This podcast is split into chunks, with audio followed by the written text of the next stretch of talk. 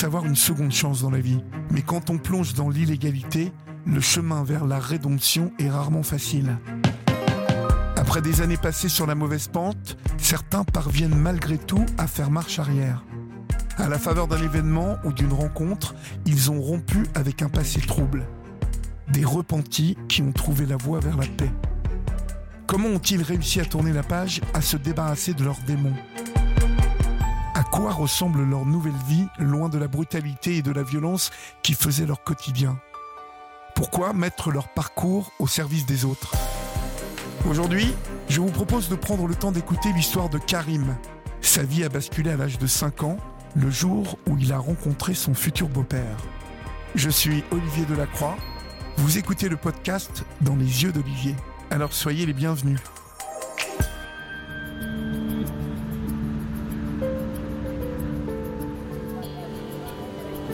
Aujourd'hui à Sciences Po, les étudiants vont assister à une conférence.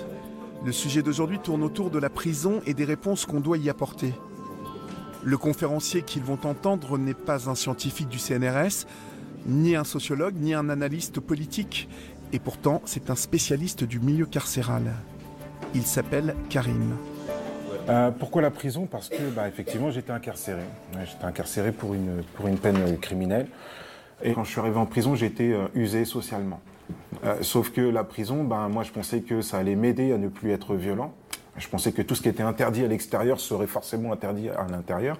Ah, effectivement, c'est interdit, mais, mais, mais ça, arrive, ça arrive continuellement. Aujourd'hui, Karim est un acteur important du monde associatif, un expert du milieu carcéral et de la délinquance. Cet homme doux et généreux revient de loin. Ancien braqueur, hyper violent, il a été condamné à 10 ans de prison pour homicide.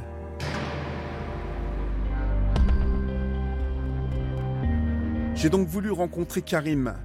Je le retrouve à Angers, dans le Maine-et-Loire. Karim est pour moi l'exemple même d'une incroyable résilience. Son histoire est édifiante, à commencer par sa petite enfance. Karim est né d'une courte relation entre sa mère française et son père maghrébin qui disparaît à sa naissance. L'enfant est élevé par sa mère seule et lorsqu'il a 5 ans, Karim rencontre pour la première fois celui qui deviendra son beau-père. Il m'offre un TGV, tout neuf, parce qu'on n'était pas loin de, Noël. Et il en profite au moment où on est seul, lui et moi, et il me dit, écoute-moi bien, je t'aime pas, je t'aimerai jamais, et je vais te le faire payer. Il me dit ça, j'ai 5 ans. Là, j'ai compris que ça allait devenir compliqué. Qu'est-ce qui pouvait déjà motiver euh, cet homme? Ce que j'ai compris par la suite, en fait, c'est qu'il euh, n'avait jamais accepté que ma mère euh, ait eu d'autres relations avant, et notamment avec un arabe. Et donc le beau-père a, très rapidement commencé à m'insulter, euh, a commencé à me punir pour tout et n'importe quoi. J'attendais beaucoup de ma mère à ces moments-là, mais ma mère me fuyait mon regard, n'intervenait jamais. Et donc je comprenais pas pourquoi. Et ça c'était difficile pour moi. Et petit à petit, elle a commencé elle aussi à m'insulter. Elle vous insultait de sale arabe, de sale bougnoul, de sale raton, d'avoir gâché sa vie, de ressembler à mon père. Je, dormais dans une chambre qui était que pour les chiens. Il y avait des chiens à la maison, des gros chiens, des dogs allemands, des berges allemands. Et donc, euh, bah, moi, j'étais dans une chambre avec ces chiens-là. Euh, et, donc je devais me cacher derrière un matelas pour, pour éviter que le, que, le, que le mal dominant me, bouffe la gueule, tout simplement. Ça, fait de vous un enfant comment là, Déjà d'emblée, lorsque cet enfant il va à l'école ou qu'il est à l'extérieur? Bah Déjà, quand cet enfant va à l'école, moi j'étais obligé de sauter par la fenêtre du deuxième étage pour aller à l'école. Parce que mon beau-père et ma mère estimaient que je n'avais pas le droit d'aller à l'école, étant donné que j'étais un arabe. Lorsque j'y allais, en fait, c'était les seuls moments où j'étais véritablement un enfant, où je me sentais un enfant. Avant ça, je me sentais pas un enfant à la maison, je me sentais comme un esclave, comme. Euh, euh, la survie, et, elle commence à l'école? Non, la survie, elle commence à la maison. Elle commence à la maison quand je suis enfermé dans le placard pendant qu'ils vont faire deux jours euh, à, à Deauville. Ça, c'est de la survie. La survie, elle commence quand je, quand je suis en dépression à l'âge de 5 ans et que je pleure toute la nuit dans ma chambre, euh, derrière le matelas pour pas que le chien me bouffe. Euh, la survie, elle est quand je suis à poil, à genoux, euh, au coin, en train de porter deux bidons de, de 5 litres d'huile et que je me prends des coups de, de nerfs de bœuf dans, dans le cou. la survie, elle commence à ce moment-là où je suis obligé de manger du fromage pourri euh, et, où on me fait bouffer la, la, la, la couche de, de, ma petite sœur. Ça, c'est de la survie pour moi. Personne n'était au courant de votre situation pas de grands-parents, pas de, de, de, Il, y avait, il y avait une rupture familiale euh, où ils se sont, ils se sont exclus seuls. On volait pour manger, on volait pour payer les factures, on volait pour tout. C'est un couple qui vit euh, finalement en autarcie? Ouais, quasiment. Et, euh, mais par contre, qui, qui, qui a de gros talents d'acteur lorsqu'il s'agit de faire entrer quelqu'un d'autre dans, dans le cercle. Quelqu'un d'autre, euh, je pense à des instances sociales, je pense euh, à, à d'autres gens qui viendraient euh, dans le groupe, enfin dans, dans la famille. On n'aurait jamais pu imaginer ce qui se passait à la maison. Lorsqu'on est nourri à la, à la haine, au coup, on devient, on, est- on se transforme en. on devient, on devient haineux et on devient bourreau. Voilà. Donc euh, rapidement, ça a été mes premières compétences. Je l'ai, je l'ai vu tout de suite. Mes premières compétences, ça a été la violence. Euh, je prenais du plaisir. J'ai commencé à exister dès lors que je, je- voyais que je faisais du mal à des gens, que je voyais de la souffrance dans leurs yeux. Je savais que c'était pas bien, mais c'était ma façon d'être. C'était notre façon de vivre. C'est tout ce que je savais être. À chaque fois que j'allais voler et que je ramenais à manger à la maison, que ce soit en duo avec le beau-père ou bien seul, à la maison, le regard changeait sur moi. Pas longtemps, juste le temps de l'euphorie. Mais pour moi, c'était un répit. C'est la paix que vous cherchiez, c'était pas la reconnaissance. on- Non, on c'était de la paix, c'était de l'amour aussi. L'amour. Bien sûr, je cherchais de l'amour parce que euh, je voyais bien la différence qu'il y avait entre moi et tous les autres enfants que je pouvais croiser. Vous devenez un délinquant aussi. Bien sûr. Là. Mais C'est la première chose que euh, j'ai su faire, c'est la délinquance. Ouais. Et quand il a vu que, que j'apprenais vite, qu'il était mon maître d'apprentissage, et quand il s'agissait de casser un carreau sans faire de bruit, ou euh, de casser une porte sans montrer qu'elle est cassée, ou de monter à l'étage à 2 heures du matin, enlever la bague d'une vieille dame alors qu'elle dort, et qu'il voit que j'arrive à faire ça sans, euh, sans erreur, entre guillemets, ça, ça le travaille. Ça le travaille parce que euh, bah, je prends sa place. Et lui, ce qu'il voulait, c'est que je pleure et que je souffre. Vous vous dites quoi? Vous vous dites, euh, est-ce que ça va durer encore longtemps? Est-ce que Non, je me dis qu'il faut que je les tue. C'est ça que je me dis. Parce que j'en peux plus. J'en veux plus, je veux autre chose. Je veux que ça s'arrête. Alors à 7 ans, je fais le plan de tuer mes parents. Alors ça vaut ce que ça vaut, j'ai mis de l'eau de Javel dans leur café. Erreur. Erreur, parce qu'à peine je leur ai ramené le café qu'ils Ouais. l'ont senti. Et là, j'ai pris une grosse volée à coup de ceinturon. En revenant de cette volée, je me suis dit, ah ouais, j'arrive pas à les tuer. Alors c'est moi qui vais mourir. Et là, je vais dans la cuisine et je prends le couteau euh, le plus grand que je trouve dans la cuisine, je le mets euh, face à moi et je cours contre le mur. Sauf que ma vie n'est pas terminée. Et mon instinct se jette en l'air et, je m'arrête face au mur. Alors là, je suis triste, je suis malheureux. Parce que je ne vais pas pouvoir me sortir de cette réalité. Je le sais. Ça, euh, ça encore aujourd'hui, c'est c'est dur. Parce que c'est à ce moment-là que j'ai compris que, que c'était pas la peine que j'espère d'avoir une famille, que c'est pas la peine que j'espère d'être aimé. À 12 ans, Karim comprend qu'il doit quitter son domicile s'il veut survivre. Il décide donc de se faire arrêter en volant un vélo devant un vigile.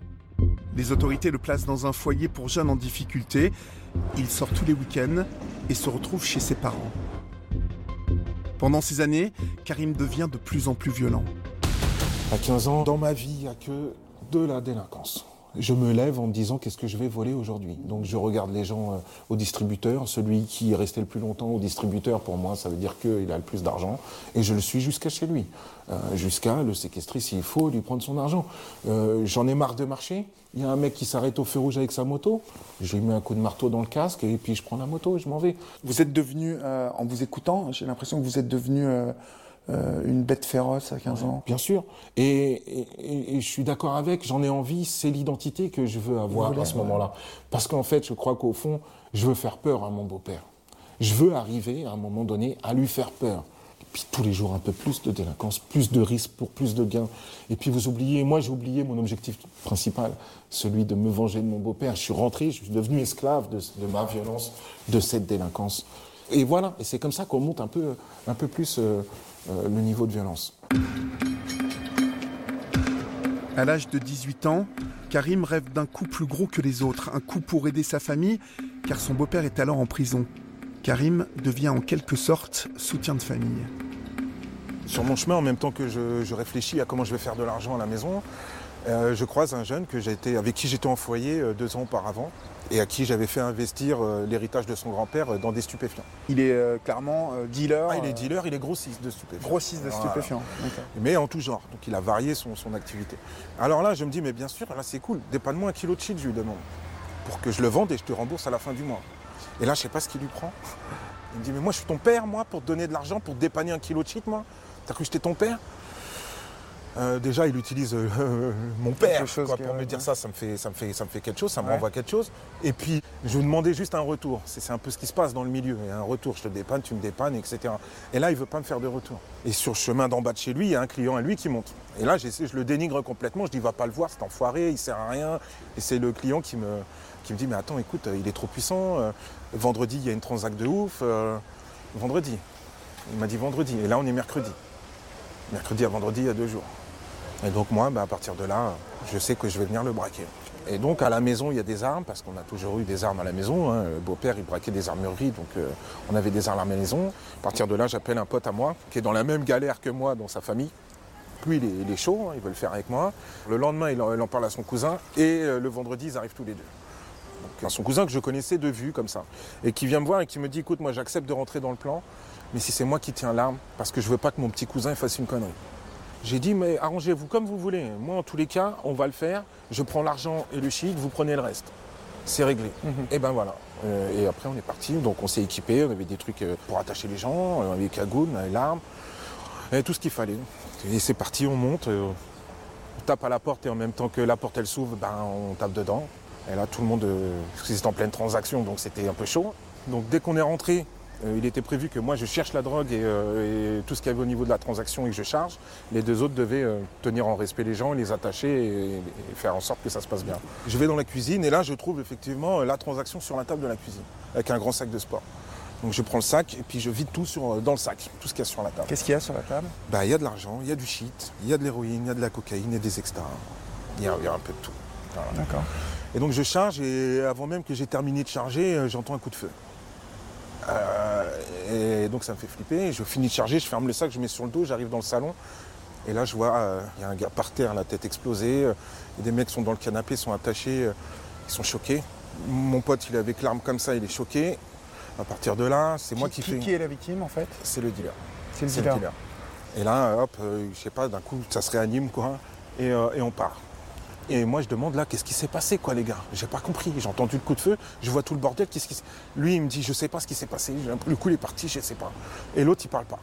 Et derrière, il est complètement choqué, il parle pas. Donc on fait comme on a dit, partage. Tout le monde remballe sa caisse, euh, euh, tout le monde repart chez lui. Vous vous trouvez dans quel état vous? Parce que moi, vous, je suis, en, je suis en transe. J'en ai fait plein des braquages et Ouais. j'ai jamais été dans cet état. vous savez là que vous avez laissé euh, quelqu'un de, de mort. Mais là, on a- je sais que j'ai gâché la vie de plein de gens. Là, tout de suite, je prends tout de suite la culpabilité de tout. là.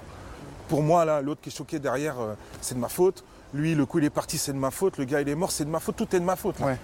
Je rentre chez ma mère et, euh, et, et j'attends et je suis pas bien. Et à 6h15, là, plein de bagnoles, plein d'estafettes devant la maison, euh, les keufs qui arrivent. Donc à 6h du mat, euh, les flics arrivent, euh, qui réveillent tout le monde, les gamins, euh, ma mère. euh, ma mère qui dit mais qu'est-ce qui se passe? Euh, Les flics qui lui disent mais votre fils a tué un homme. Et là, moi, ça m'a fait, euh, ça m'a fait comme une bombe dans le cœur, quoi, parce que je sais que j'ai tué personne, mais je sais qu'il est mort maintenant.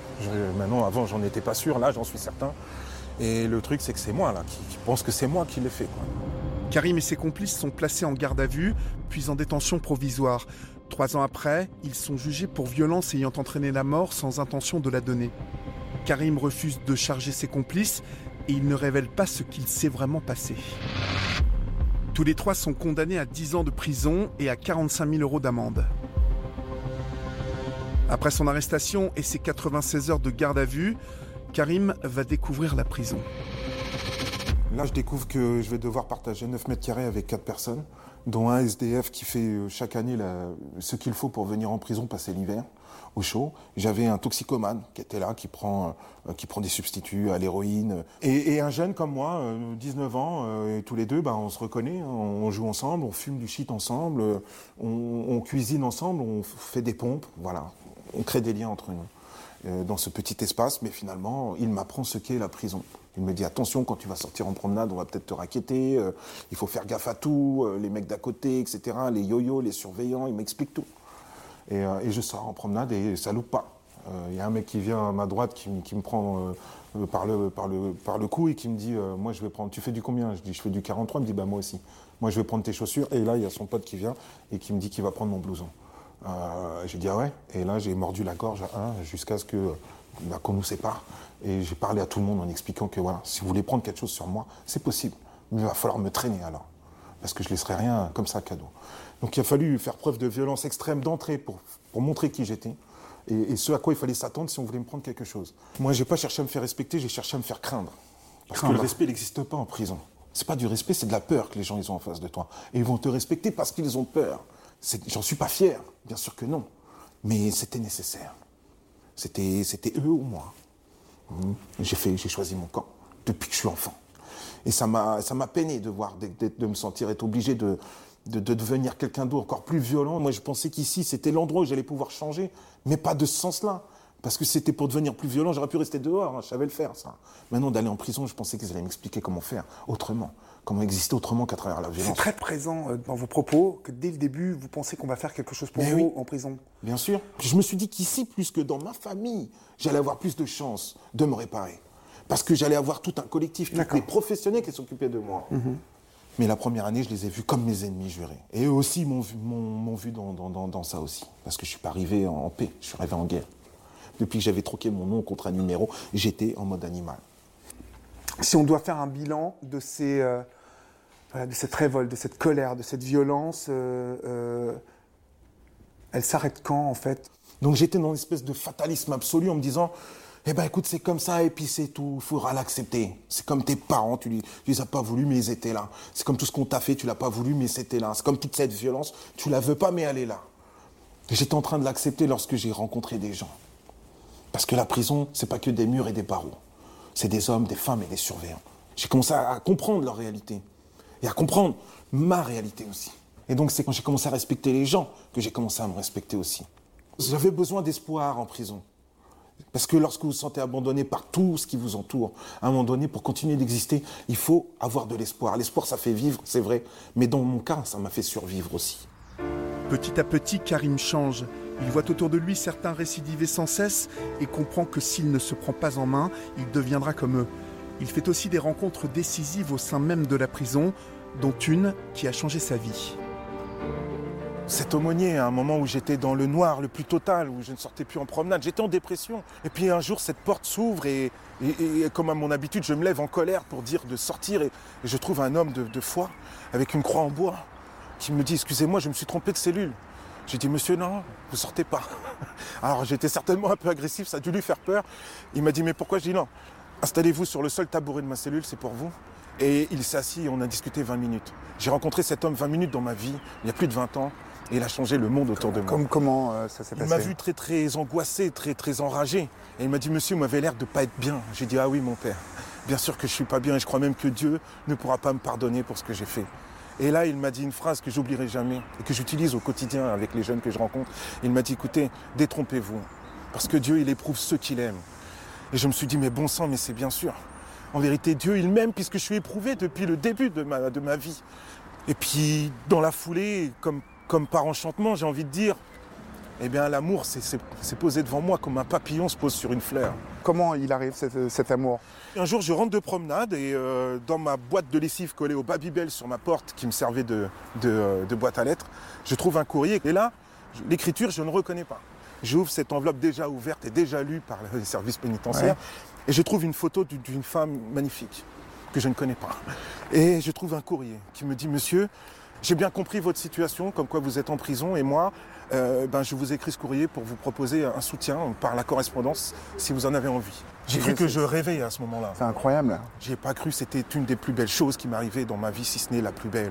Alors bien sûr que j'avais envie d'y croire plus que tout au monde, mais en même temps j'avais tellement peur d'être déçu, tellement peur d'être trompé, que, que j'étais sur la réserve et un peu la défensive. J'ai mis plus d'une semaine à répondre à ce courrier, à y réfléchir, à y réfléchir, et, et j'y ai répondu finalement juste pour, pour, pour, pour, pour confirmer que c'était pas euh, que c'était pas une blague, tout simplement.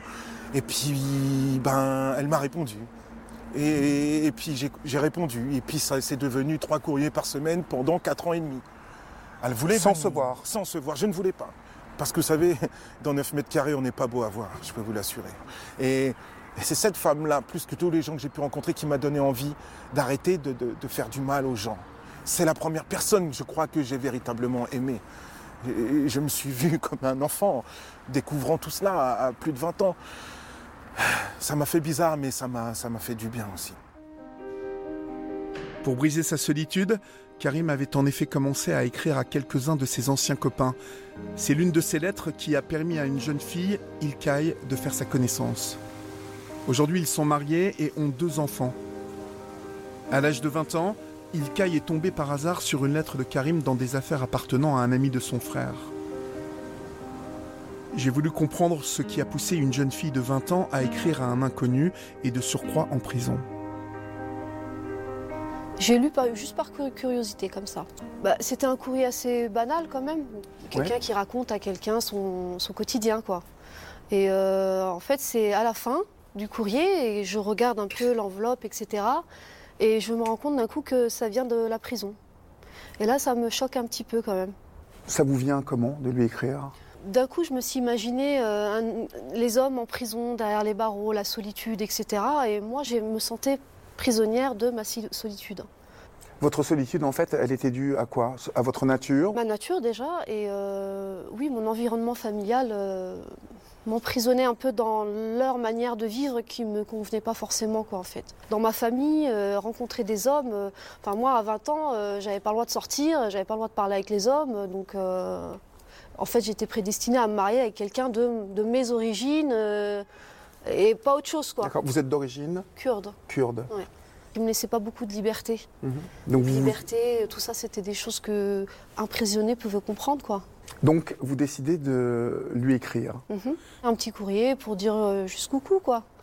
Voilà. Jusqu'au cou, mais euh, juste, euh, voilà, je suis là et je peux. voilà, je... peux continuer s'il le souhaite ou m'arrêter là s'il le souhaite, en fait. C'était comme il lui voulait, en fait. Voilà. Alors la suite, en fait, c'est que vous recevez une réponse? Oui.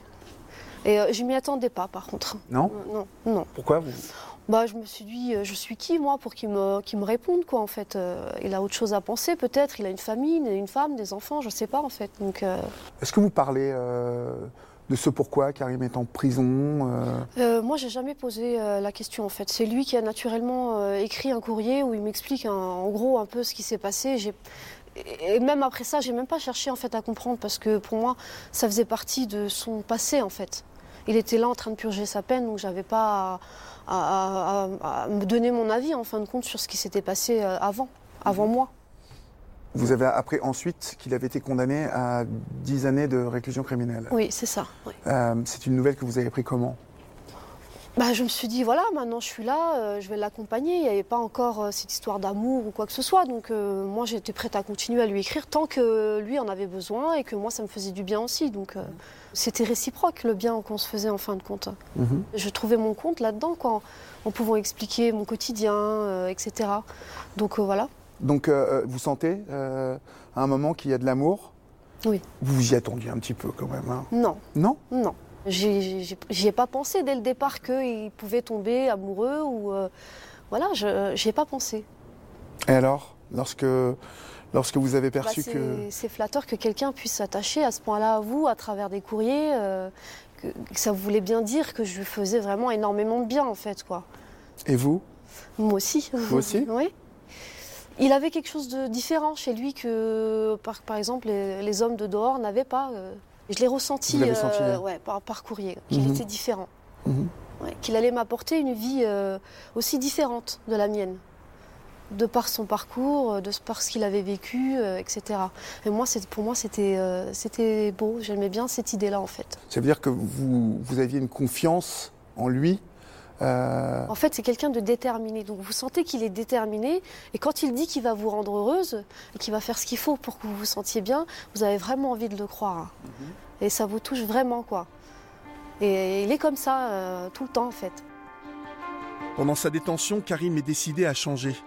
Il va entreprendre plusieurs formations, mais à chaque fois, il doit faire preuve d'une détermination sans faille pour y parvenir. Moi, vous savez, j'étais dans cette prison et je savais bien que je devais être puni pour l'acte que j'avais posé, mais je savais aussi que je voulais me réparer.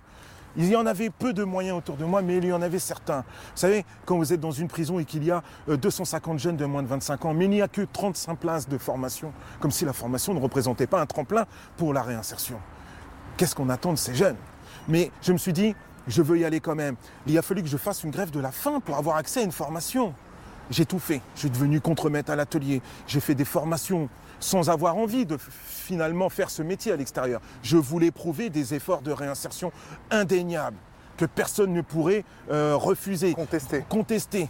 J'ai été de toutes les manifestations sportives, éducatives, artistiques, culturelles. J'étais dans tous les bons coups, pour une fois. Je vous ai dit, je me suis retrouvé à chanter dans un canon d'une chorale juste parce que je voulais me sociabiliser avec des gens différents de moi. Vous étiez vorace Bien sûr que j'étais vorace. Parce que pendant que je suis en formation, je ne suis pas dans mes 9 mètres carrés. Et j'apprends des choses. J'ai passé d'abord des diplômes techniques du type CAP, BEP, hein, dans les métiers du bâtiment, parce que c'est souvent aussi ce qui est proposé. Et puis ensuite, j'ai passé mon bac euh, littéraire. Et puis ensuite, j'ai passé mon brevet d'éducateur sportif pendant deux ans par correspondance. Qu'est-ce qui fait, à votre avis, euh, que cette rédemption, elle est, elle, est née. C'est quoi? C'est l'intelligence, c'est euh, le respect de soi-même d'un seul coup? Euh, Est-ce que c'est euh, quand on se regarde dans une glace le soir, vous avez envie de voir quelqu'un d'autre? C'est quoi? C'est un peu de tout ça, mais avant tout, j'ai envie de dire que c'était une détermination à exister. Et nuit et jour. Je me réveillais en pleine nuit pour me regarder et me dire Tu ne seras pas comme le monstre que tu as été aujourd'hui, demain. Mais le moteur de motivation, tout ça, c'était comme un rêve que j'avais, celui de me retrouver devant ma mère à la fin de cette prison et de lui montrer l'homme que j'étais devenu. Pour voir peut-être un peu de fierté, d'amour, de considération, je ne sais pas quoi. Dans ses yeux, quelque chose qui m'avait manqué toute ma vie. On se dirige à cette date du 29 septembre 2002 où vous allez sortir de prison. Je sors de là avec cette femme dans ma vie, avec ces changements que j'ai entrepris, mais qui ne sont pas encore effectifs parce qu'il faut les vérifier maintenant. C'est facile de décider de se dire j'aurais pu braquer sur son lit. Mais maintenant que je sors, et vous savez, lorsque je suis sorti, c'est un ancien détenu qui est venu me chercher à la, porte de la prison. Il est venu avec une grosse voiture. Euh, et, sur le chemin qui devait me ramener à la gare, il me dit Karim, écoute, euh, dans 15 jours, on fait un Brinks. Et on a besoin de quelqu'un. Ça sera 100 000 euros, il n'y en a même pas pour 10 minutes. C'était un choix très difficile pour moi. Toutes les, promesses qu'on se fait euh, en prison À ce moment-là, ça vacille. À ce moment-là, je peux vous assurer que j'ai eu des sueurs froides. J'ai pensé à cette femme, j'ai pensé à moi, j'ai pensé à mes victimes, j'ai pensé même à la présidente de la cour d'assises, j'ai pensé à tous ces gens à qui j'avais promis des choses. J'ai regardé le compteur, j'ai dit combien, combien elle roule ta voiture, ta super voiture? J'ai dit vas-y accélère, amène-moi à la gare. Il m'a ramené à la gare, j'ai pris mon train. Et, j'ai appris plus tard qu'ils avaient fait ce coup sans moi. Et il a pris 15 ans, il a perdu deux doigts sur sa main parce qu'il est parti trop tard du pain de plastique qu'il avait posé sur le Brinks. Moi, je savais que je ne savais pas vivre avec 700 euros par mois avec cette femme qui était enceinte. Par contre, je savais que j'étais capable de poser un pain de plastique à l'arrière d'un fourgon blindé. J'ai fait ce choix de me dire, je dois y arriver, je peux y arriver, je vais y arriver. Si Ilkay n'avait pas euh, été dans votre vie à ce moment-là, euh, est-ce que vous auriez accepté la proposition de cet homme? Mais je n'aurais peut-être même pas été jusque-là je, peut-être, je me serais arrêté avant cela. C'est-à-dire vous seriez peut-être mort, en prison. J'aurais pris tous les risques possibles et inimaginables. j'avais une telle euh, soif de violence, une telle soif de vengeance que j'aurais fait les mauvais choix, bien évidemment. Mhm. C'est sûr. Donc, bien sûr qu'elle m'a sauvé la vie plusieurs fois. À sa sortie de prison, Karim va directement rejoindre Ilkay dans l'est de la France. Avant ses retrouvailles, il ne s'était vu qu'une seule fois, à l'occasion d'une permission. Le premier regard, j'ai compris que c'était lui. Et euh, au moment où je le vois, je vois son regard, je, sens euh, quelque chose qui se passe et euh, je le prends dans mes bras et là je comprends que c'est lui que je veux et c'est avec lui que j'ai envie d'être. C'était une évidence en fait à ce moment-là. Je pense que ça faisait longtemps que j'attendais ce moment où je pourrais enfin m'émanciper de ce, côté familial qui m'étouffait en fait. Et quelque part, Karim a été pour moi aussi la clé de ça. Donc il fallait que lui vienne me chercher et m'emmène avec lui, quoi. C'est assez romanesque. Oui. On a l'impression que le prince vient chercher sa princesse. Un peu, ouais. Il vient vous chercher, vous fuyez quand même, donc euh, votre famille Oui. Ça, je vais devoir fuir pour pouvoir partir. Parce que je sais que chez moi, ils ne vont pas l'accepter. Et c'était difficile, en fait, par rapport à mon père pour moi. De mhm. l'abandonner comme ça, de le trahir un peu comme ça. Votre famille, elle, est maintenant au courant du, passé de Karim de... Oui, oui, Ah bah maintenant, ils sont plutôt fiers, je dirais, parce qu'il a sorti un livre, etc. C'est le mari de ma fille, euh, voilà. D'accord. Donc voilà. Ça vous arrive parfois de, vous dire, euh, Enfin, je suis quand même parti d'une lettre euh, trouvée dans un carton et. Euh, ouais, je, me le dis d'autant plus quand je regarde euh, nos, enfants, quoi. Je me dis d'où on est parti et regarde-moi, elles sont là et tout. quand j'entends maman, ça me fait toujours quelque chose. Quand j'entends papa, ça me fait toujours, ça me rappelle toute l'histoire, quoi, tout le temps. Ouais, ça me touche tout le temps. Une fois dehors, Karim veut faire la preuve qu'il est devenu quelqu'un d'autre, mais il sent aussi que ce n'est pas gagné. Il doit se construire une nouvelle vie sans repères familiaux. Il sait qu'il va lui falloir vivre avec le poids de son passé. En fait, cette culpabilité, elle me rassure parce que ça m'humanise. Et, plus je me sens coupable, plus je me sens vivant, plus je me sens humain. Et, j'ai tellement peur que l'animal qui était en moi, qui était moi, reprenne les rênes, que j'ai besoin de me sentir humain à chaque instant. Vous êtes en train de me dire finalement que cette culpabilité, euh, c'est presque l'épicentre de votre reconstruction et de votre repentance. Vous avez mis euh, dans le mille, c'est complètement ça.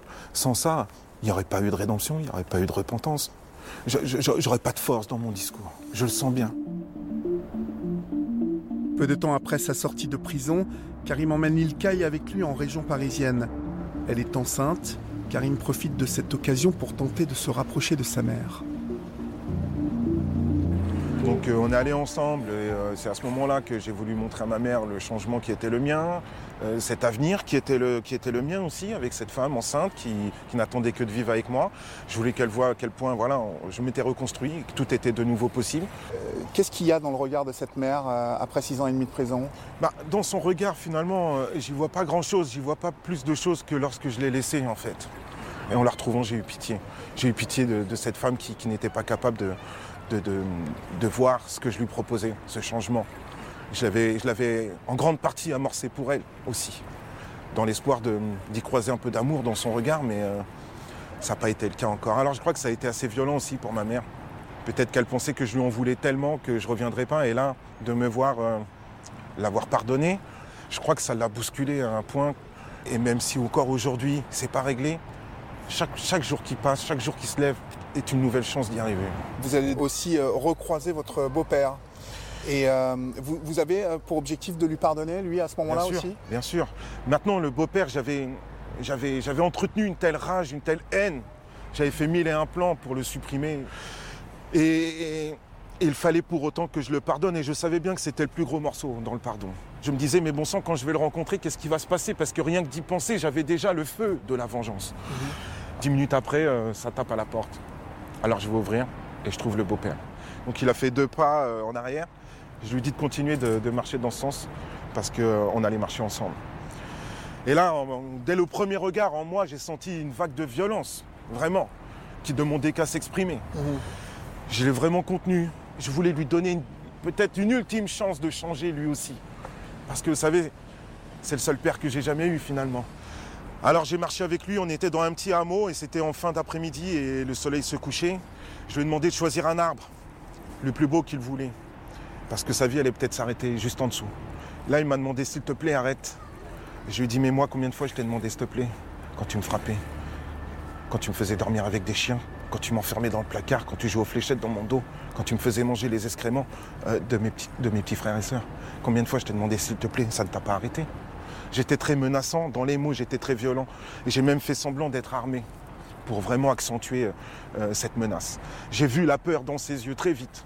Et, cette peur a nourri, a nourri cette violence qu'il y avait en moi. Et à chaque seconde, je me sentais presque incapable de la, dompter. Elle voulait sortir vraiment. Tout en moi voulait le tuer en fait. Et j'avais que cette petite lueur, cette petite promesse que je m'étais faite à moi, à mon Créateur, celle de ne pas devenir un monstre. M'a supplié, m'a demandé pardon. Et à chaque fois, j'avais cette, cette réponse en lui disant Rappelle-toi, toutes ces fois où moi aussi je t'ai dit tous ces mots. Alors, allonge-toi. Il s'est allongé. J'ai préparé comme si j'allais sortir une arme. Et, et au moment où j'ai sorti ma main, j'ai vu qu'il a vraiment sursauté. J'ai vu cette peur comme jamais. Je l'ai vu sur personne. Et je lui dis Je ne deviendrai pas le monstre que tu es. Il va falloir que tu vives avec ça maintenant dans ta tête, avec cette question. J'espère qu'elle va te hanter. Comment moi j'ai fait pour te pardonner, toi, avec tout ce que tu m'as fait. maintenant, j'espère que Dieu te pardonnera, j'espère que tu vas changer. Mais aujourd'hui, nos, chemins ne doivent plus se croiser.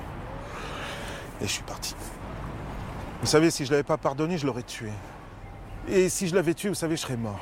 J'aurais certainement récidivé, mais je ne serais pas revenu en prison. J'aurais tiré sur la police pour qu'il me tue. Donc euh, je l'ai fait pour me sauver la vie. En fait, je n'ai pas pensé à lui, je pensais qu'à moi. Et, une fois que vous avez franchi cette première marche, c'est tout un escalier qui vous attend. Aujourd'hui, les marches de la rédemption, Karim continue de les gravir tous les jours. Son action est reconnue et appréciée. Il parcourt la France en tant que consultant carcéral. Il est conférencier dans les grandes écoles. Son site internet Carcéropolis est une mine d'informations spécialisée sur les prisons. Les politiques font désormais appel à lui. Ce matin, il endosse le costume de formateur pour des jeunes volontaires du service civique. Ces jeunes, issus des quartiers populaires, sont réunis pour écouter Karim leur parler de délinquance, d'incarcération et de réinsertion. Hier, j'étais à la maison d'arrêt de, Mulhouse. La semaine dernière encore, je vais trois fois par semaine, je suis en prison aujourd'hui. J'interviens en détention pour donner les clés à ces détenus leur dire comment devenir le premier acteur de sa réinsertion, donner un sens à sa peine. J'ai fait des rencontres, des plus humaines de toute ma vie, je les ai faites dans ces prisons. Celle du plus vieux détenu de France. Lorsque je le rencontre, moi j'ai 19 ans, et lui ça fait 37 ans et demi qu'il est en prison. Il m'a dit Karim, quelle est la différence entre une minute et celle qui suit? J'ai mis 4 ou 5 ans à répondre à cette question aussi simple. En vérité, la différence entre une minute et celle qui suit, c'est ce que tu vas faire dedans.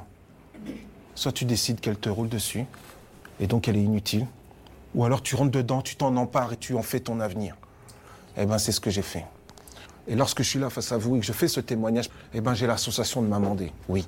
De voir que malgré mes difficultés, j'étais capable d'aider des gens que je ne connaissais pas. Ça m'a aidé à me reconstruire. Ce sont ces jeunes, vous, que je remercierai jamais assez, qui m'avaient appris ce qu'est être un citoyen, ce qu'est être une personne fiable, respectueuse. Ce sont ces jeunes volontaires comme vous qui m'ont fait comprendre ce qu'était le sens d'un citoyen, le sens d'un homme aussi dans la vie. Donner à ces jeunes l'envie de faire quelque chose pour la société, les revaloriser, les amener à refuser la délinquance qu'ils voient parfois autour d'eux comme une fatalité, c'est le but de Karim. Le service civique est, une arme très douce, mais qui perce beaucoup d'armure. Donc je pense qu'on peut se battre avec notre jeunesse en en faisant des acteurs pour demain. Mais pour ça, il faut redonner du sens à notre jeunesse, redonner du sens à notre politique intérieure sur toutes ces questions-là, sur comment est-ce qu'on fait pour vivre ensemble. Lorsque vous vous adressez à des élites, euh, à Sciences Po par exemple, par exemple euh, le, message, est-ce qu'il diffère vraiment finalement euh, Est-ce que vous devez utiliser d'autres clés? Oui, bien sûr, parce que bon, les profils sont différents, les parcours aussi. je me souviens de, d'une question que je leur pose. Qu'est-ce qu'ils étaient venus chercher en arrivant, en venant m'écouter et avec quoi est-ce qu'ils vont repartir? Et j'ai parfois cette jeune fille qui lève sa main et qui me dit Mais j'étais venu écouter le témoignage d'un ancien détenu. Et en fait, je repars conforté dans, euh, dans, mon, dans mon but de devenir procureur de la République, mais je viens de comprendre aussi euh, que le changement est possible chez un individu. Et donc, je ne serai pas enfermé dans les mathématiques d'un code pénal. Pour moi, j'ai gagné quand j'entends ça. Elle fera une autre justice demain, c'est sûr. Parce que j'ai réussi à la convaincre par l'exemple qu'à la fois le changement est possible, mais qu'un individu n'est pas déterminé par son action d'un jour. Karim insiste sur le fait que la récidive n'est pas une fatalité, surtout si l'on met l'accent sur l'éducation et la réinsertion dès le début d'une peine de prison. C'est le discours qu'il tient régulièrement à ceux qui feront les lois de demain. Ce jour-là, c'est à Sciences Po Paris quand on est la pénitentiaire et qu'on a 26 700 agents euh, qui sont dédiés à enfermer les, détenus, donc des surveillants, et que vous n'avez que 4 700 agents euh, qui sont dédiés à préparer la réinsertion euh, du, même nombre de détenus.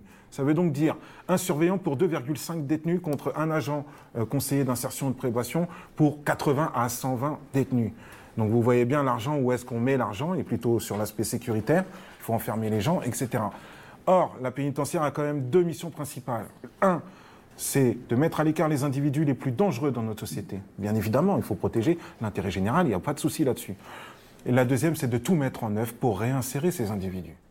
Donc, euh, qu'est-ce qu'on attend finalement euh, pour changer les prisons, enfin, plus que pour les fermer?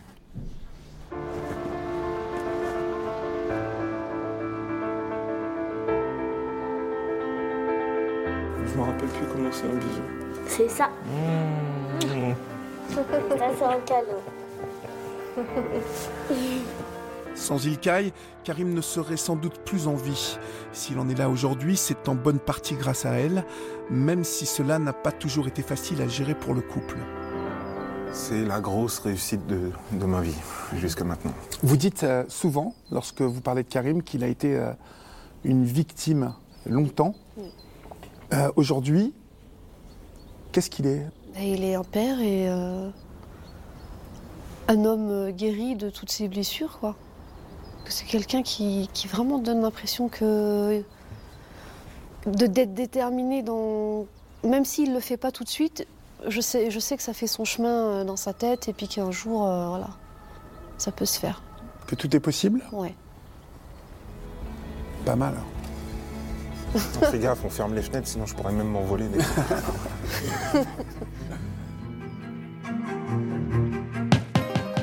Le podcast Dans les yeux d'Olivier est une production Europe 1 Studio. Réalisation Mathias Helena. Diffusion Héloïse Bertil. Pour écouter la prochaine histoire, je vous propose de nous suivre sur votre plateforme préférée et si ce témoignage vous a plu, rendez-vous sur les réseaux sociaux pour en parler.